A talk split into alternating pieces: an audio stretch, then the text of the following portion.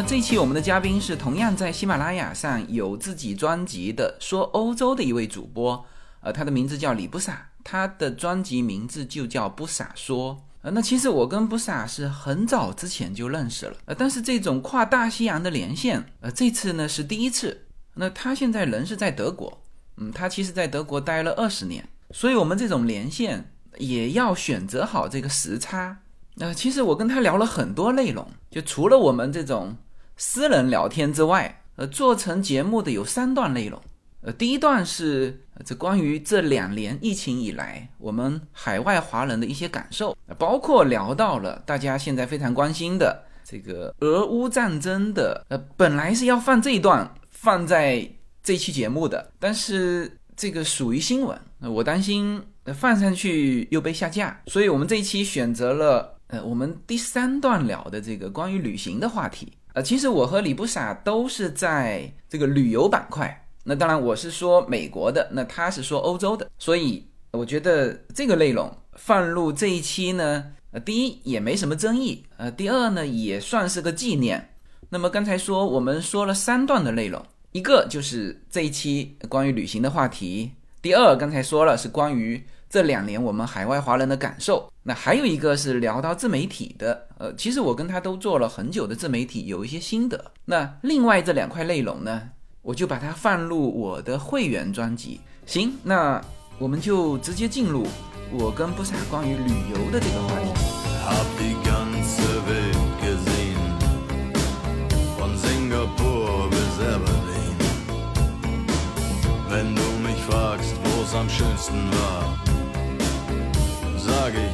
彪哥，我想通常呀，我们请嘉宾呢都是啊，我来找一些大咖啊，然后我来问一些问题，请人来分享。那么今天呢，带上你之后呢，我想请你来分享一些东西，因为你在美国生活了很长时间，而且很熟悉了。那我又是一个对美国真的是一无所知的这么一个人，真的不懂，除了看点那个好莱坞的片子，什么都不知道。然后我我东一榔头西一棒子的问你几个问题，好吧？好啊。然后对，这样，呃，我想知道这个，就是我曾经在。初中还是高中时候听过一个系列的 CD 四张，分别是美国四个大的景区的主题的音乐的专辑，其中一个是 Grand Canyon 大谷，还有一个好像叫 Great Smoky Mountain，有这么个地方吗？大烟山，嗯嗯啊有有，然后还还有一个是美国什么是黄石还是什么国家公园，还有一个。还有一个是优先美地还是什么呀？优先美地还是优先美啊？对，优哎对，这几个地方都都是什么？在哪儿？能不能满足一下我这好奇心？因为我当时很小，我觉得这个音乐特别好听，嗯，特别好听。然后我看那个封面，就就产生了一些一些好奇，我说这东西在什么地方？好啊，我前面记不住哈，我我我我记得住的，我可以跟你说，Yosemite，嗯，就在我们加州。啊，就是，嗯，它是靠在就是北加州在上面一些啊，嗯，加州应该说国家公园哈，就是最能够代表的就是优胜美地啊，OK，然后优胜美地呢，它的这个场景，它是什么呢？它是大石头啊，嗯，就它是那种有点像我们福建的呃泰姆山的那种大石头，但那它石头很漂亮，优胜美地。它好就好在它除了这个石头，还有植被，还有水啊。因为我们知道的这个加州啊，就是南加州是比较干燥的啊，就是本身嗯，就加州来说，它的整个的环境变化都非常大。北加州不是干燥的，所以大家一听到说，哎呦，加州这个很干燥，太阳很大。呃，其实不是的，就是我们说的北加州。其实我现在大家印象当中的还只是说旧金山，旧金山其实就已经很灵动了，就是有水。再往北，就是那个旅游景区那一块，就是说我们说的后花园。你看哈，谷爱凌她的这个滑雪，为什么你你看这一次三个人全部来自加州？呃，还还还有就是美国这边的那个滑冰运动员，是吧？嗯，这三个。全部来自加州啊，这都是有那个有他的一定的群体，最后堆积成为这三个人啊。他下面是庞大的华人的这些卷的不得了的家庭。为什么谷爱凌在加州她可以滑雪？她就是因为这个北加州又有水，它的气候又呃到了冬天它就会开始下雪，然后又有山啊。你看啊，我们去那个就呃芝加哥，到了冬天是冰天雪地，但是它不可以滑雪，为什么？我们觉得有雪就可以滑雪，我们从来就没有想过要有山的问题。所以这个，哎，来来来，打一个招呼，打一个招呼。呃，我我太太，我太太，我太太跟跟跟跟你打个招呼。这里，你好，你好，久 闻大名。呃，没有没有没有没有，我这是来学习的，我来学习的。你好，你好。之前也听了好多你的节目，在喜马拉雅。真的假的？是是是是。我去美国的话，一定要去拜访你们啊！一定要去你家拜访你。对对对对，你就 你就住在我家啊，我们家房间是足够啊，足够。太好了，太好了，好，太好了。嗯，那你们 OK。好，拜拜。好，好，拜拜拜拜拜拜。OK OK OK，就是 Yosemite 就是这么一个地方，就是它那一带有好多的风景区。呃，就是包括它的植被也都是不同的，也都是不同的，就非常高大的那个，它还有一个公园叫做红杉林国家公园，就在 Yosemite 就连在一起的啊，呃，所以都是非常独特的景致，呃，所以优胜美地是代表了北加州的景致。OK，哎，然后你再往前是说到一个什么大烟山。呃，大燕山我没去过，我我我不好表述。你还有一个是说什么？大峡谷哦，大峡谷。呃，大峡谷应该说的是科罗拉多大峡谷，是吧？嗯，科罗拉多大峡谷呢是在什么位置哈？就是在加州往中部走啊。其实我们现在说美国它是分为这么几块哈，最早的十三个州就都都是美东啊。嗯，后来呢叫做。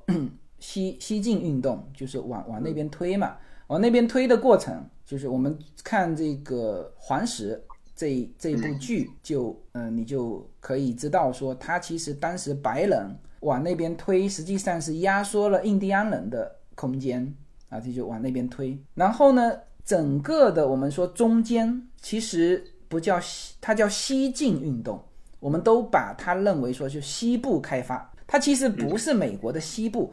它实际上是美国的中部啊，就是沿着落基山脉就一直打到这个落落基山脉这一带哈，再越过落基山脉开发了这个西海岸，所以美国实际上是分为东海岸、西海岸和这个中间的这个地带。中间的地带其实现在是很贫瘠的，但是呢，它的那个它的那个旅游资源特别好。美国最漂亮的地方，你以后到美国哈，呃，就是我说的，就是横的有一条叫做六十六号公路，这个你你你你是知道的。其实竖的有一条叫八十九号公路，其实这两条公路都是废弃的公路，就是因为它不断的旁边修老的路不再修了嘛，就旁边修路，然后实际上这是就是已经断裂成一段一段路的啊，废弃的路。但是呢，这是。特别是六十六号公路是当初美国人最早的时候那一批年轻人开着那种呃大众的那种就是小面包车，吃穿用的等于是小房车叫小 van 这种，就 mini van 这种一路从那边开过来。那个时候的那一批有情怀的美国人，大概年龄就是像克林顿的这个这个年龄啊。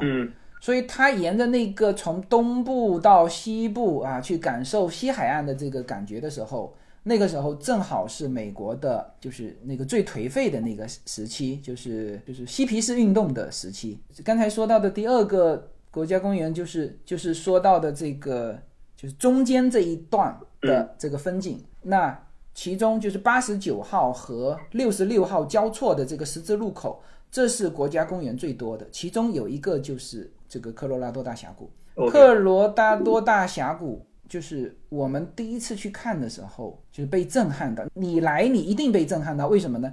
因为欧洲的景致是比较更多的景致是比较精致的。对，欧洲看的是那个文化，老的那点文明的那点浓缩的东西。哎，对，没有大的自然景观。那美国特别是中部，就是你看到的，就比如说我们，你去过新疆吗？没有。哦，呃，你如果回国，其实新疆是。蛮值得去去玩的，因为它的地理风貌和这个东部 平原是完全不一样，植被啊都不一样，呃，气候干燥程度也不一样。呃，新疆就有一些大景致，啊。但是我当时说，当你觉得新疆是大景致的时候，你到科罗拉多大峡谷来看，你就会发现新疆是个盆景。OK，它太大了。你如果在科罗拉多大峡谷，就是特别是我就是我我拍的一些照片，你会发现，哎，你根本从上面看下去，你从照片上是看不到落差的，因为什么？因为它下面太远太小了。就你从上面掉下去，可能要啊掉好久才才才才能够到下面，知道吧？还能反思一下人生，对吧？那啊，对，呃，所以这个是科罗拉多大峡谷的一个就是感觉，就是它特别的壮丽啊，嗯特别是夕阳西下呀，或者是跟这个天气去配合的时候，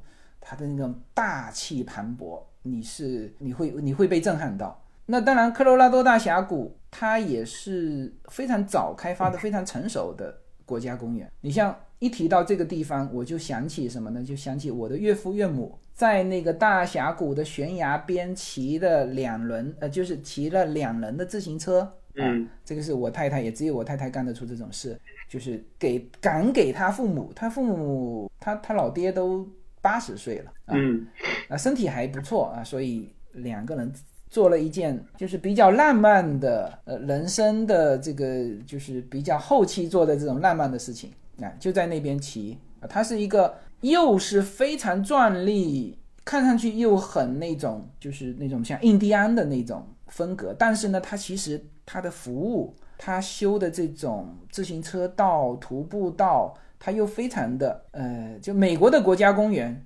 是最漂亮的场景，它都可以开车开在旁边，你不，它不需要你步行的。嗯嗯啊，所以你在美国国家公园可以看到很多就是轮椅可以到达的。那这个是科罗拉多大峡谷，还有你说黄石，嗯黄石我推荐你去看，因为我最近刚刚看完，有一部美剧就叫《黄石》，它这里面呢、故事情节当然也不错啊，但是呢，其实看到了第三季、第四季，你就看它的一个场景。你就很舒服，它的风景，呃，看它的风景，同时我还看它的男士的着装，他的这个穿的衣服都很 man。然后我们一提到黄石，就就想到黄石的那几个彩色的池子，嗯是吧？嗯呃，彩色的嗯池子。实际上，你如果只知道这个，啊、说哎去看一看，那你会很失望，因为它只有一个很大的叫大灵镜。之后，其实你如果看其他的池子，它其实是很小的，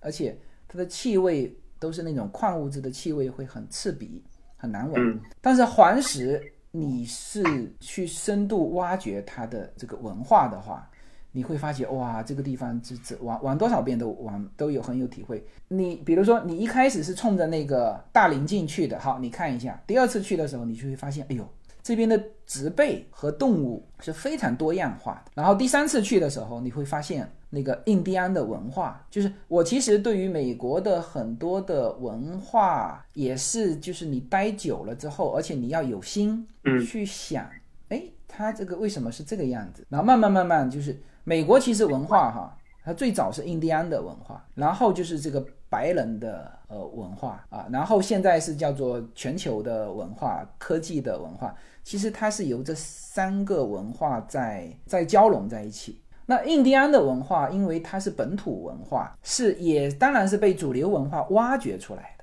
的。啊，你你像我后面的这个，这个是白人的叫牛仔的文化啊，你看他嗯他他他两个两匹马才能抓得住一头牛啊，是嗯是这种的啊。嗯，所以所以美国文化，你说它没文化，呃，它其实是就这几年，它当然是就是在这种现代的这种上面，比如说啊可口可乐啊，你都很难以想象，美国人现在家里收藏着那个可口可乐的那种就是瓶装的可口可乐没开过的，他就一直收藏着，里面肯定是就不能不能喝了嘛，他就这样一直收藏着。然后那种托盘，我家我家下面有，它托盘把它挂在这个墙壁上，就是很漂亮的那种可口可乐小姐的那种托盘，嗯呃，所以延伸出自己的一些一一些东西。然后从这个旅游的角度上讲，其实它每一个国家公园，它的特色都非常的明显。我走过美国的大概一半，就是嗯，我一半的国家公园我都走过。那如果说从它排名前十的呃国家公园，我基本上就是一两个没走过。所以我感觉它的国家公园不重复，都各有特点。你看黄石是黄石的特点。科罗拉多大峡谷是科罗拉多大峡谷的特点，Yosemite 是优胜美地的特点，所以它都都完全不同。我当初为什么说喜欢美国，其实也是从这个旅行的角度来说，我们是特别喜欢这种自然。然后呢，它又可以把这个就是服务，就美国的国家公园的这个游客中心非常完备。它可以做到，它的步行道、它的汽车道，它有各种道，它可以完善到就是说非常非常细化的程度，已经已经做了上百年了。嗯，所以你如果要玩自然景观，那美国的国家公园几乎你可以玩一辈子。嗯，就是老了之后开一部房车就住在它里面，那感受是不一样的。我们开了。我们单单黄石去了两次，一次是开房车，一次是就是就是在那边入住，都是不同的感受啊。所以这个就是你你如果来哈，特别是你喜欢旅行的，那美国的这些国家公园，你一定是流连忘返。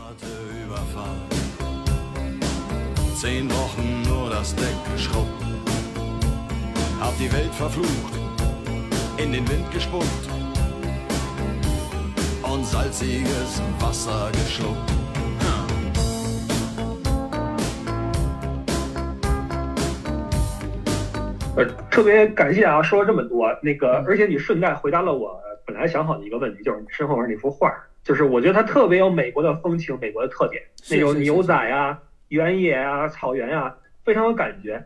那么我在这儿呢，也跟各位推荐一下那个专辑，特别好听，尤其是那个叫《大峡谷》The Grand Canyon。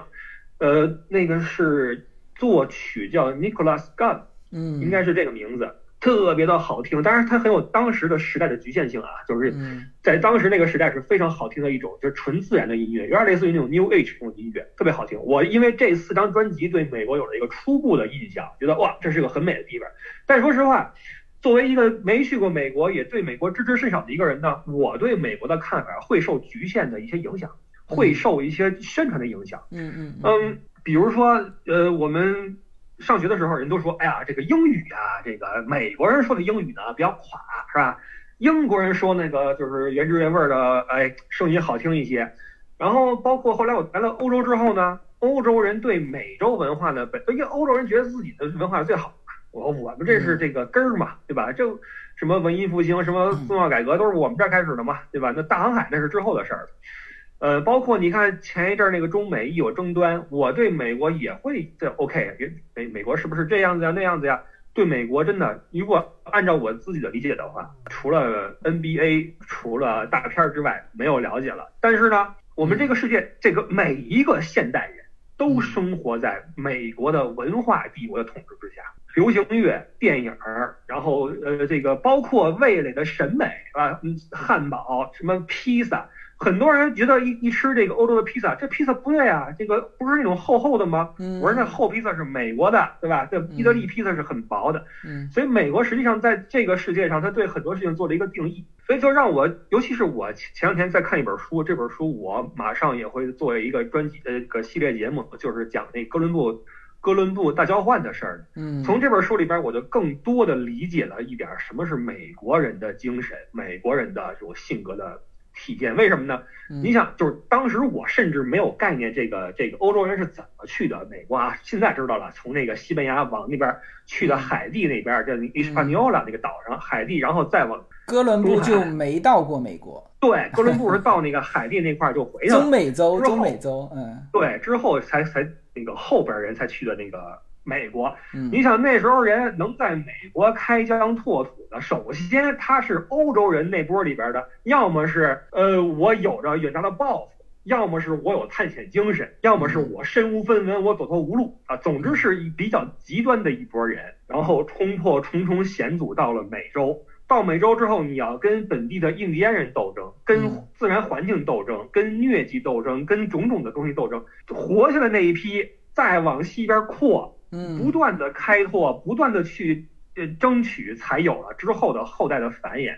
嗯，所以从从这个故事里边一想就知道，OK，那难怪美国人他们的世界观是跟欧洲不一样的。嗯，也是跟这个世界不一样，他们有自己的开拓的精神，有自己的法则。美国人的这个，我觉得他们的精神世界，他们所认可的法则，一定跟这个世界的人是不一样的。所以，如果我问你，自由哥，美国精神是一种什么精神？你能不能非常简短的给我回答一下？美国精神，首先我想先说一个哈，嗯，美国它不是一种人。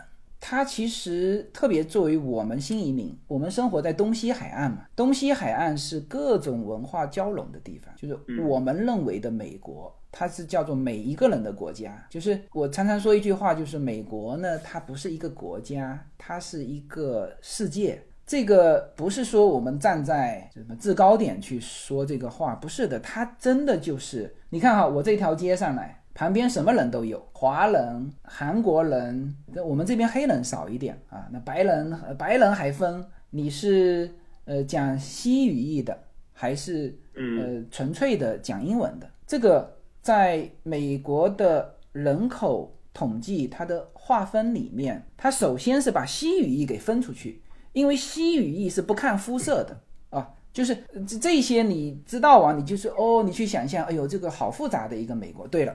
就是这么复杂的一个美国，所以你你你不可以把它当成说哦，美国人就是那一种人，那一个人不不是的，绝对不是的。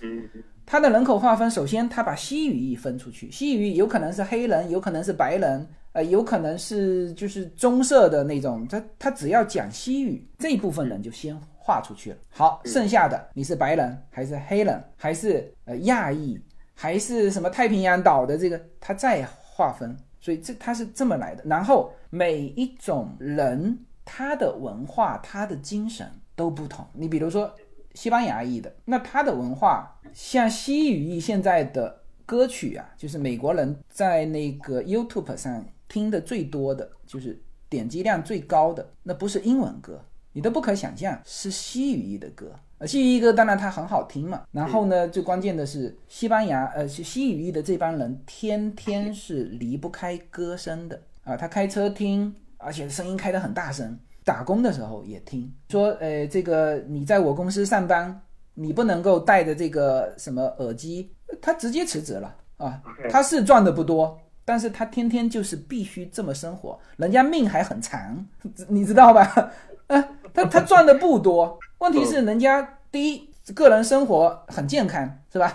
命还很长。家庭呢，他他是大家族，就是家人丁兴旺那种，小孩子一生生七八个，是吧？哎，这个就站在我们中国的多子多福的这个立场，哎，觉得哎，这个这个家庭还不错嘛，是不是？好，我再告诉你，西语裔的人对于这种精神的追求的愉悦是超过任何一个人种的啊。嗯，我就跟你说一个哈。就是我们身边的女生都有被西语裔的这个男生求爱过。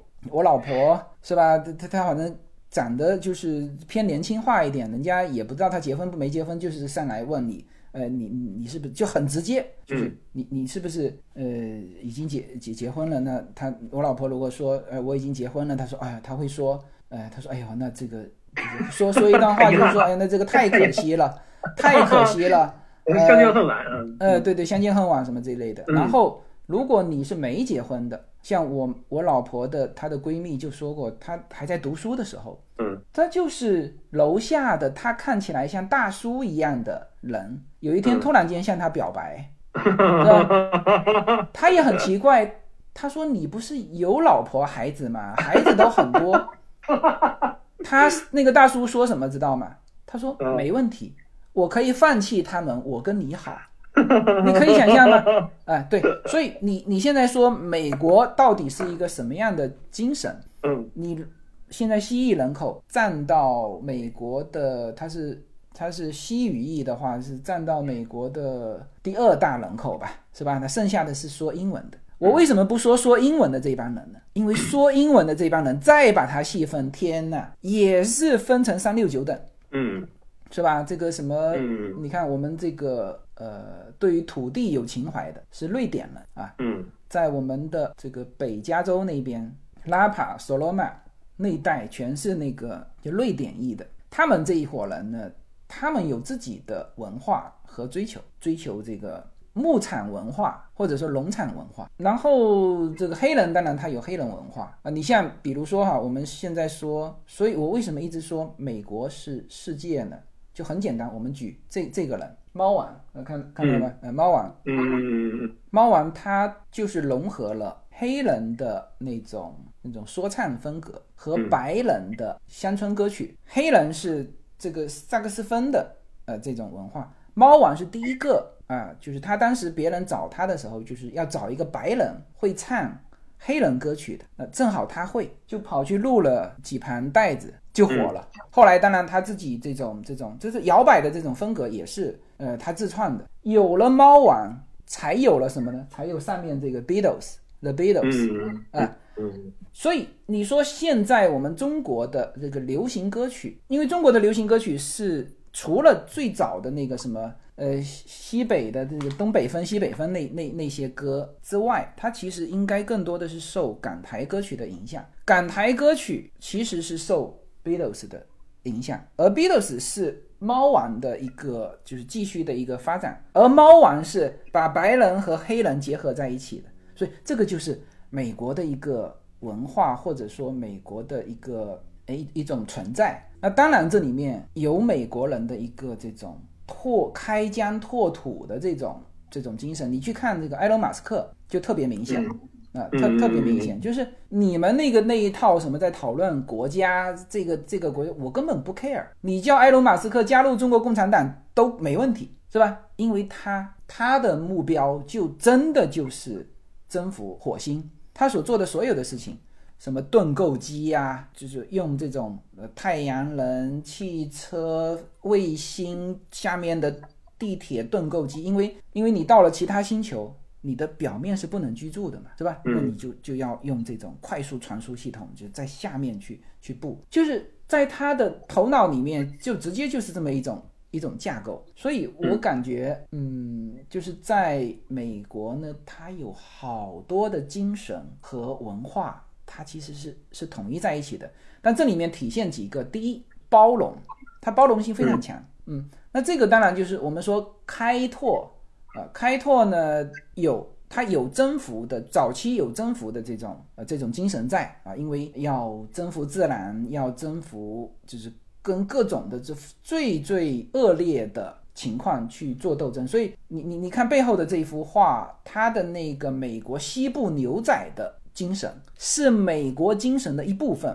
但你不能说，呃，牛仔它就代表了美国精神。你跑到东海岸，呃，就是波士顿，你可以看到非常非常欧式的那种生活方式，绅士。嗯，呃，那中部又是牛仔风格，西海岸又是大大咧咧的这种夹脚拖鞋的这种呃风格，所以嗯，它是一个这种综合体，它是一个综合体。呃，美国我之前就有说嘛，就这些高晓松也说过，就是说有些人说把就是所有的世界上所有的导演。演员合在一起和美国的好莱坞去竞争，能不能竞争得过？结论是竞争不过。为什么呢？它等于是一个国家队，你把所有的省队聚集在一起，那省队最好的他就跑到好莱坞来了啊，是是这么一个。所以我感觉美国，特别是我们现在做金融市场，就是你你在美国做美股的时候，你就不是做一个区域化的这个，因为美股里面有好多，比如说墨西哥。最好的公司，那，就在美国上市。中国也是嘛，中国这几家大的公司都在美国上市，阿里巴巴是不是？然后欧洲也有也有很多，也有很多，所以说它是这么一个综合体。OK，你这个我现在知道为什么你这节目这么多听众了，你这真能说啊，真能说。不过看得出来你对美国也是很有自己的见解和感情的。你刚才说一句话，说我到我为什么喜欢美国，是因为如何如何来了之后如何如何。我觉得这可能是我们这个出门在外的这些异乡生活的人的共有的一种感受，就是从什么时候开始，你开始接纳了你生存的这个地方。啊，或者说你对他产生了感情，这都是有一个时间点，或者说是一个循序渐进的一个过程。嗯那么我现在慢慢的对美国呢有了点感觉，然后呢，我也萌生了一些去美国探访的兴趣，而且我深信不疑的一点，美国太丰富。我们总说美国历史短呀，二百来年是吧？没什么。我觉得不是，我觉得美国它是一个，就像你说的，综合了很多东西的一种文化。那么你如果每一种文化你去追根溯源的话，又是很多很多的故事，这里边的故事太多了。我觉得在美国这片土地上的故事实在是太多了。是一个非常好玩的一个大陆，我早晚要去一趟。现在我跟你聊完之后，我决定，我一度呀，一度我觉得我有两个地方可能我不会去，一个是美国，一个是香港。我不知道为什么一直以来对这两个地方就没什么感觉，但现在我对美国的观感觉变了，而且是我非常有意愿去那儿去玩一趟。嗯，这找机会吧，找机会一定要去。 war's himmlische Ruhe. Und die Sonne stand senkrecht am Himmel. Als ich über die Reling sah, da glaubte ich zu träumen. Da waren tausend Boote und sie hielten auf uns zu.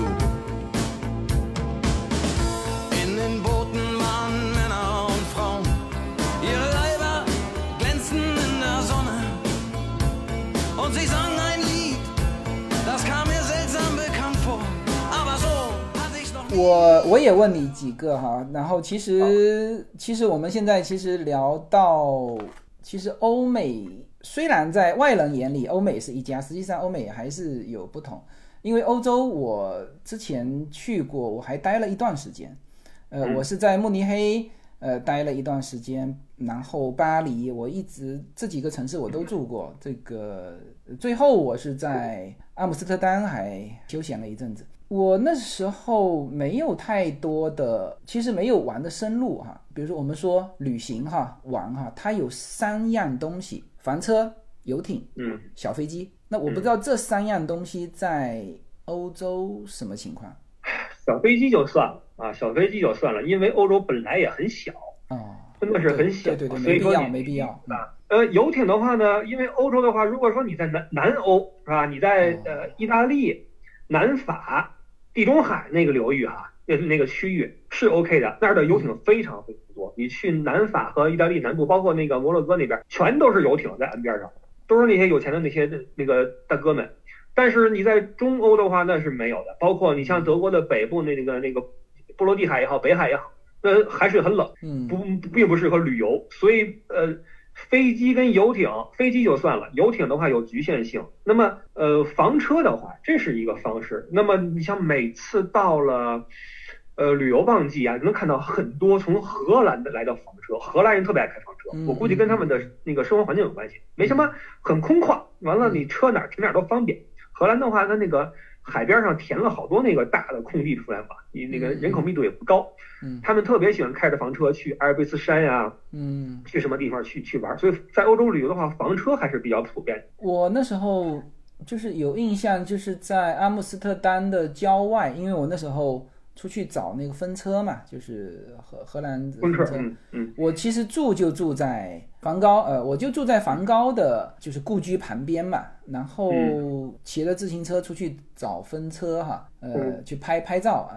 那边有一个有一带就是居民区啊，真的让我羡慕不已。我那时候那时候其实对于美国对欧洲还没有走得很深的时候，它是什么呢？它一一个房子哈、后面是一片的牧场，嗯有马啊。嗯然后呢，前面就隔一条路嘛，他这条路当然就修到他家嘛，然后路的对面就是码头，然后每家每户都停着游艇，嗯哇，我说这个生活嗯，是吧？那时候才才发现，哎呦，怎么每家每户都这样？所以嗯欧洲其实它的富裕，呃，它是很早，它所以它有很多这种文化的积淀。对这个，而且包括财富的积累。对对对，我刚听一个故事，那个我群里边一个听友分享的，特逗。他在那个德国一个城市叫威斯巴登，威斯巴登，这个城市就是一个很很富庶的城市，名不见经传，但是很多的呃富人，有很多那个老爷子很富。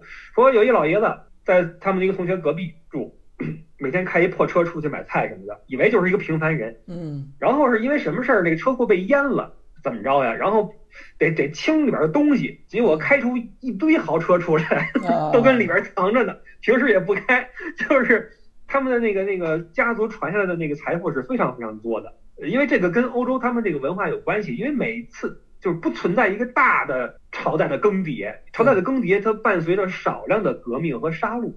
它不会说推翻上一代的什么，然后一把火烧了或怎么样，都很少。嗯对，所以它比较平和，然后慢慢的积淀下来一些财财富，这个是比较那什么的。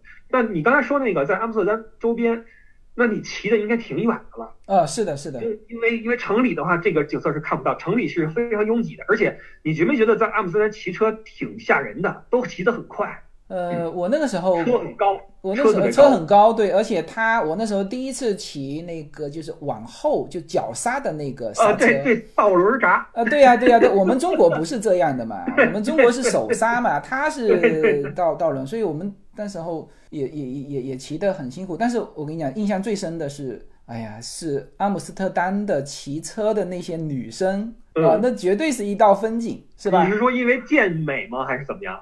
个子高啊，金发呀，就是他的人种是很纯的嘛，就是都是金头发嘛。你跑到巴黎去看看，那个什么头发都有，对吧？嗯呃，所以哎，这个而且个子很高，呃，个子很高。我后来给那个我们家优娜出生之后，我一直订的都是荷兰的奶粉，知道吧，OK，就是觉得那块儿的有营养是吧？呃，对对对对对，就是那个呃个子高嘛，那个感觉。呃哦，明白了明白了。对对对对，嗯荷兰人的平均身高是世界第一的，他们是最高的那个那个国民啊，而且他们那个腿长，关键啊，是，是是是，是他们那个自行车，反正我骑的话很很，我腿短，骑的话够不着地，就是一有点急事儿的话得跳下来，对对对对对，你 没法很潇洒的一歪歪歪不住，你得跳下来？反正是高那个车特别的高，而且呢都是那种做的还挺古朴的，不是那种山地车呀那种的，很古朴的那种大车。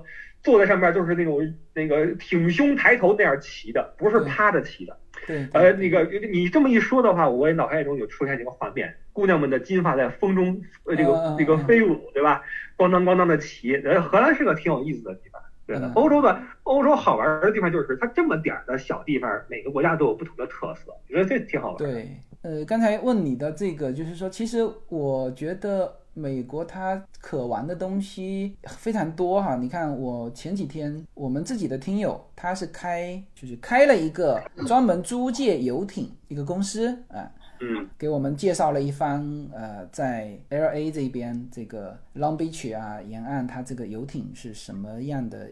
他从玩游艇说到就是开一个游艇的公司是怎么做，嗯她她非常牛，她跟她老公两个人可以买一艘废旧的二手的游艇，八十个人的那种哈，嗯然后把它装修一新，嗯变成商业化 啊！我说这个这个真的是很牛。嗯，游艇还有就是小飞机，美国的机场它是多少？几千个，六千多个机场，四千多个是那种私人机场，也是我们身边的听友，就是以前在我们洛杉矶群的，他们家就有机场，就是家里机场的这种，就是叫私人机场。私人机场是不需要调度台的啊，嗯就是它当然要跟地面联系，它就也就就飞下来了。那剩下的公用的，你像美国这边有很多公用的机场，那是城市在服务，它的停机坪也是不要费用，就是这是一个公共的地方。所以在美国玩小飞机的就非常多，小飞机也很便宜嗯啊。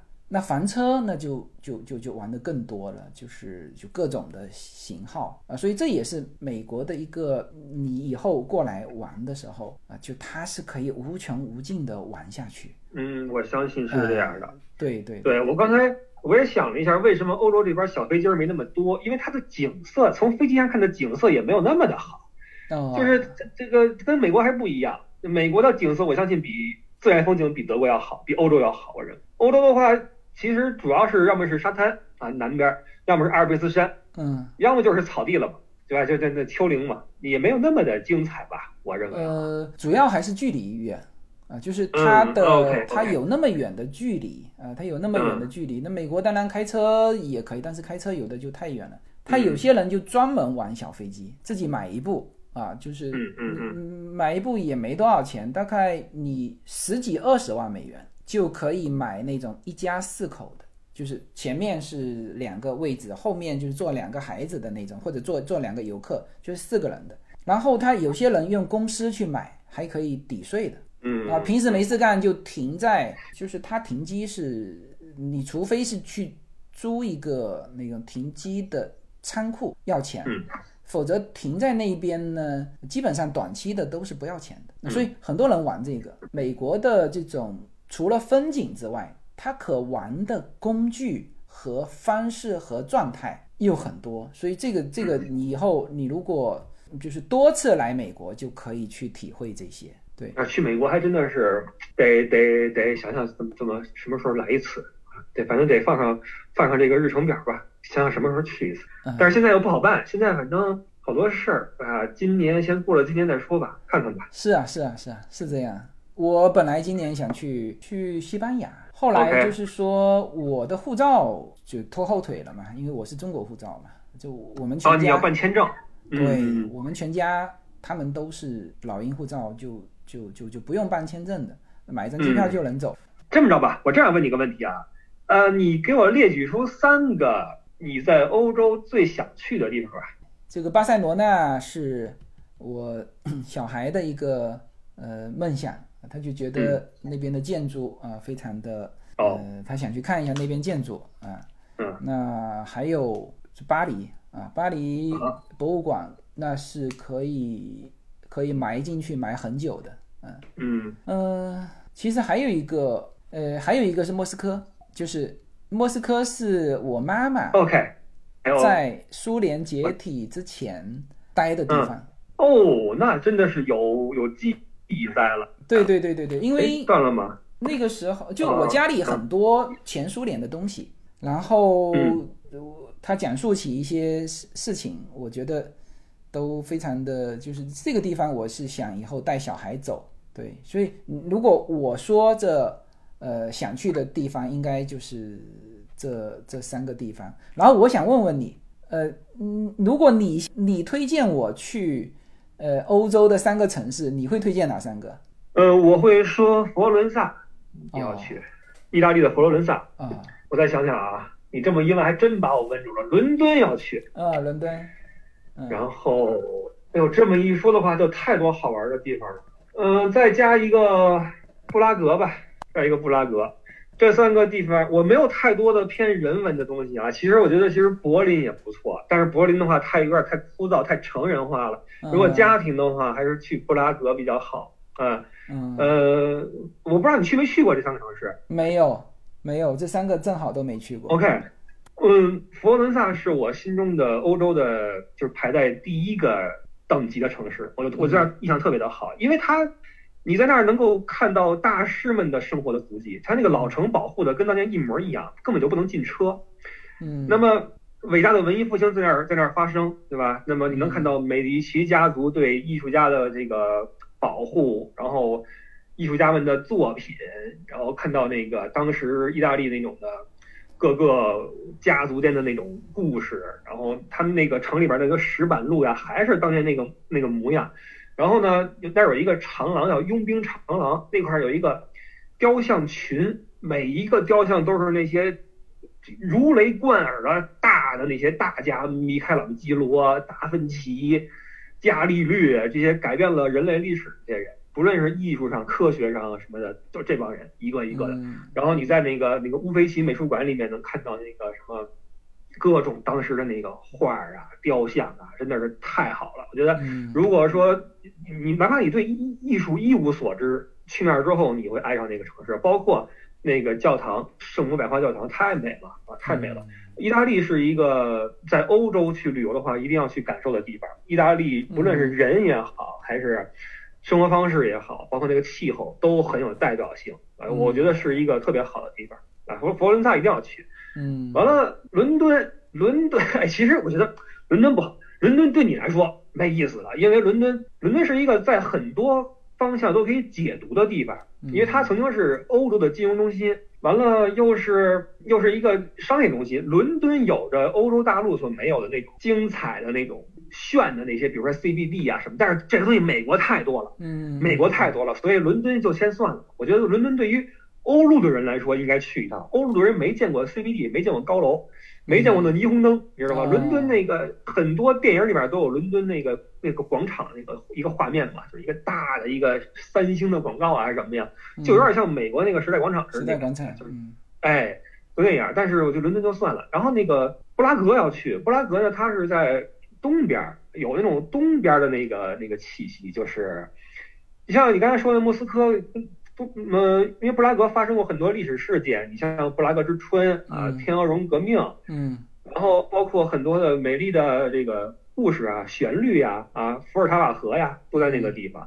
它的建筑、它的这个这个呃饮食、呃捷克的那个啤酒都很有名儿。嗯，所以它又是跟西欧所完全不一样的一个风情，它的那个感觉呀特别的好。我觉得布拉格也是一定要去，你在布拉格能看到跟意大利阿姆斯特丹完全不一样的感觉。呃，捷克人又是另外一种生活方式啊，喜欢他们也喜欢吃肘子、喝啤酒啊，但是比德国人要活泼得多。你看我一个德国城市都没给你推荐，因为德国人还是太太理性了。呃，来这儿旅游的话，如果你对你看，我估计美国人一说老德，就是就是都是那个德国鬼子那一套，估计是都是那那，因为我觉得德美之间的直接接触应该就是战争了吧？啊，应该就是战争，所以我估计都是那一套。但是呢，以战争为为主题和和探索的旅游呢，没那么精彩，尤其在德国没那么精彩，所以就德国就算了。如果你想吃肘子、喝啤酒，去捷克一样吃和喝，然后呢，有好多的好玩的东西。那块儿那个捷克人。因为他是那个就是呃民族都变了，他不是日耳曼民族了。你像德国往西边，你看，比如比如说荷兰，荷兰语跟德语非常非常像，荷兰人的大高个儿跟德国也很像，都是日耳曼系的这个这这这个这个这个体系的。东边的话就是波西米亚的那个风情，就完全不一样。呃，服装啊，风格，包括他们那个唱的歌、跳的舞都不一样。然后呢，你再牵扯一点那个当时的近代史的一些故事啊，那就更好玩一些。所以呢，其实欧洲呀。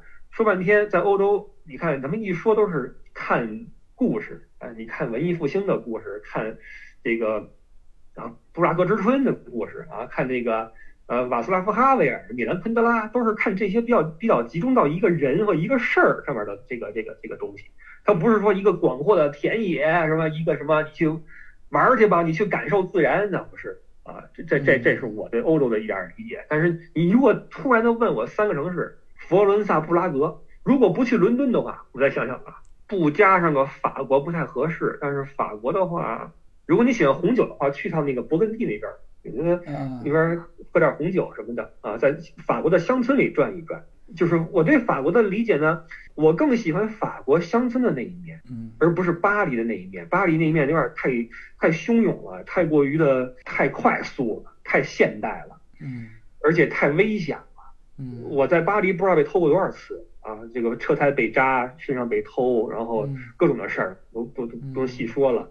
但是法，如果你你对法国的印象只拿巴黎来概括的话，对法国我觉得是种不公平。嗯，因为法国很丰富，法国人说我们只有一个城市就是巴黎，你不谈这个城市的话，南法的这个海边儿，那个那个那个那个呃小村庄很美，然后那个。法国中部的那些那个河谷，罗纳河谷呀什么的哈，边上的那个酒庄也很漂亮。勃艮第的那个那个红酒大区也非常值得一看。所以我觉得法国应该在乡村里面转一转，也很美。嗯、对的，不用去城市。对的，好啊，差不多就是这样。如果你来欧洲的话，跟我说，我带你们一块儿去，咱们开个车一块儿去玩会儿去。好啊，好啊，好啊。我我知道欧洲肯定一次玩不完啊，就是它最好是分成三四次。你像北欧还有完全不同的风景，你那个峡湾地带那种，对，是吧？那就不同。一那个地中海有地中海的美啊，这个就是聊聊聊得起旅行，我们应该说，哎呀，这个如果生活不需要这个其他的呃这种。嗯 这个世界就光光喜欢旅行的人，那真的是活多久都这个时间都真的是这样，真的是这样，都可以花出去。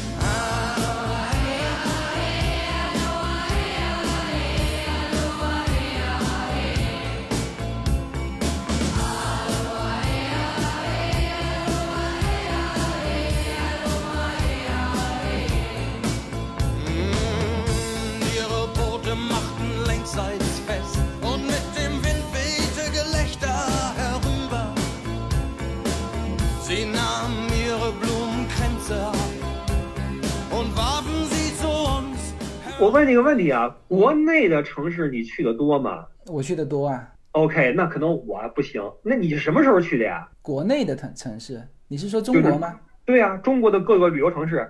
哦，我我去了非常多。OK，那你是什么时候去的呢？我在我工作了一段时间之后，就是嗯其实是，首先我这样子啊，我国内分为风景区和城市、啊。OK，城市呢，那就是呃，几乎我们是所有的这一次是我工作去的，因为几乎沿海的城市，包括内陆的城市，我们都呃，因为我工作关系嘛，就是各个地方都有去出差呀、或者是开会呀、什么这这个是大部分是这么去的。那风景区，我现在说的就是西北部的风景，那是我跟我太太结婚之后去的。嗯呃，像西藏、新疆，呃，东北的那种，嗯，雪乡，呃，就是这些，呃，这都我都我我我都走遍了，哦，几乎几乎是都走遍了，嗯。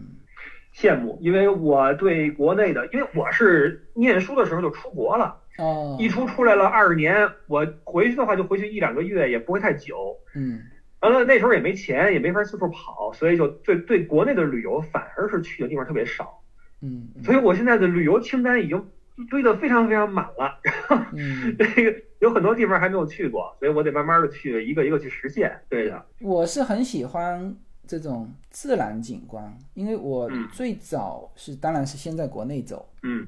我的摄影啊，是完全就是买了一部单反，第一次踏上这个旅行之路的时候，我连单反都不会用，一路上就是慢慢的学过去。呃，那我的感觉呢，就是说，就那时候玩有一种那个时候的这种玩法，因为都是穷游嘛，嗯嗯我还有一些朋友，他们到现在为止还是保留这种穷游的风格。嗯但跟欧洲的、跟美国的又不一样，就是你你欧洲有穷穷游吗？你说我个人嘛，不不，我就说你欧洲有没有那种像这种极为便宜的也有哈有有啊、搭车那种的，搭带个睡袋。车那种的，对对对对嗯对。美国美国就灰狗巴士咯，就是你你如果要要便宜，那就是灰狗巴士，然后呃住一些便宜的 motel hotel。但是美国整体来说，就是它的它的费用不高，肯定是低于欧洲的。嗯嗯呃，但是也没有说东南亚的那种穷游啊，因为我东南亚也也玩过，也很熟悉。东南亚有那种穷游，就真正不太花钱的，可以在那边待上几个月。哦，我还真没有过东南亚，我只去过一个越南，待了一个月，其他地方都没去过。哦，我跟你讲哈，这个我现在因为待在美国待久了，慢慢习惯了这边的一些这种成本啊。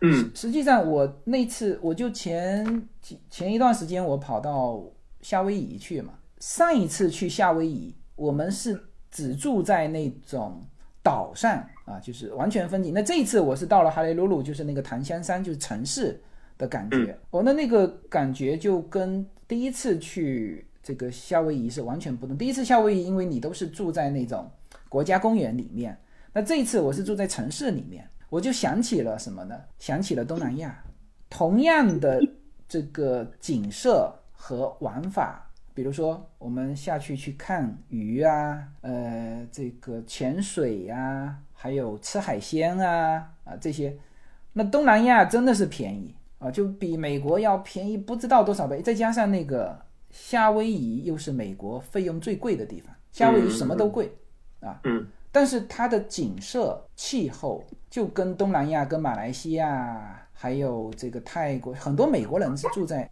住在泰国，他老了之后拿美国的养老金就跑泰国生活，那太舒服了。而且东南亚的女生呢，就是对于这种，当然那里有些人是白人，呃，即使是华裔的，说是嗯。这个美籍的，哦，那那个很受欢迎，所以很多美国的华裔在美国很难找到这个这这另一半的，跑到泰国去找，东南亚去找，哦，那真的是很舒服，很舒服。嗯，对，东南亚也也很值得。德国也是，德国这边有不少人就混得不太好，然后就去泰国对对对，啊、那边来找一个陪伴自己的一个人啊，给他花点钱，然后找一点心灵的安慰，这样的啊有有不少这样的。挺好的，挺好的。呃，我们有的时候放低对于生活的欲望。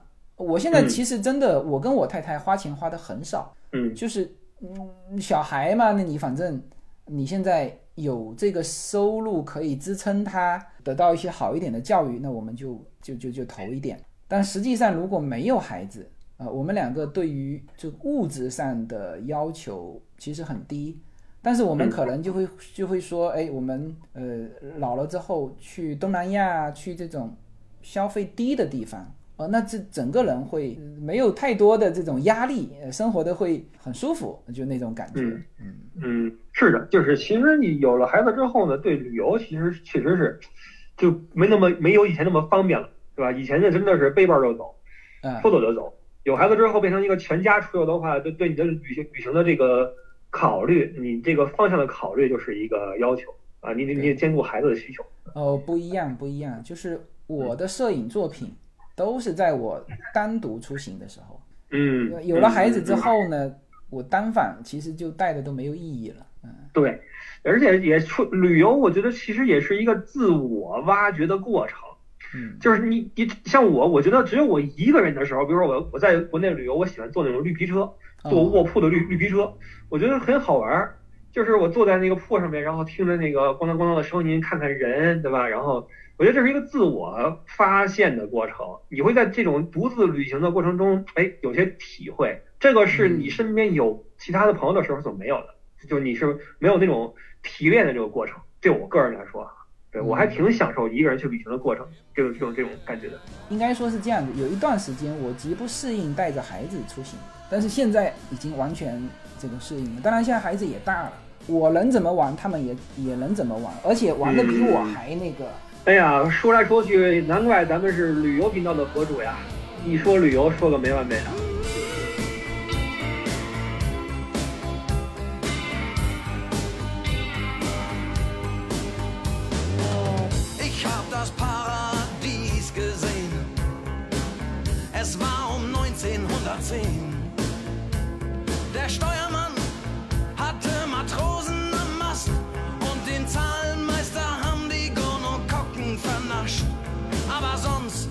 bei bester Gesundheit. Ah.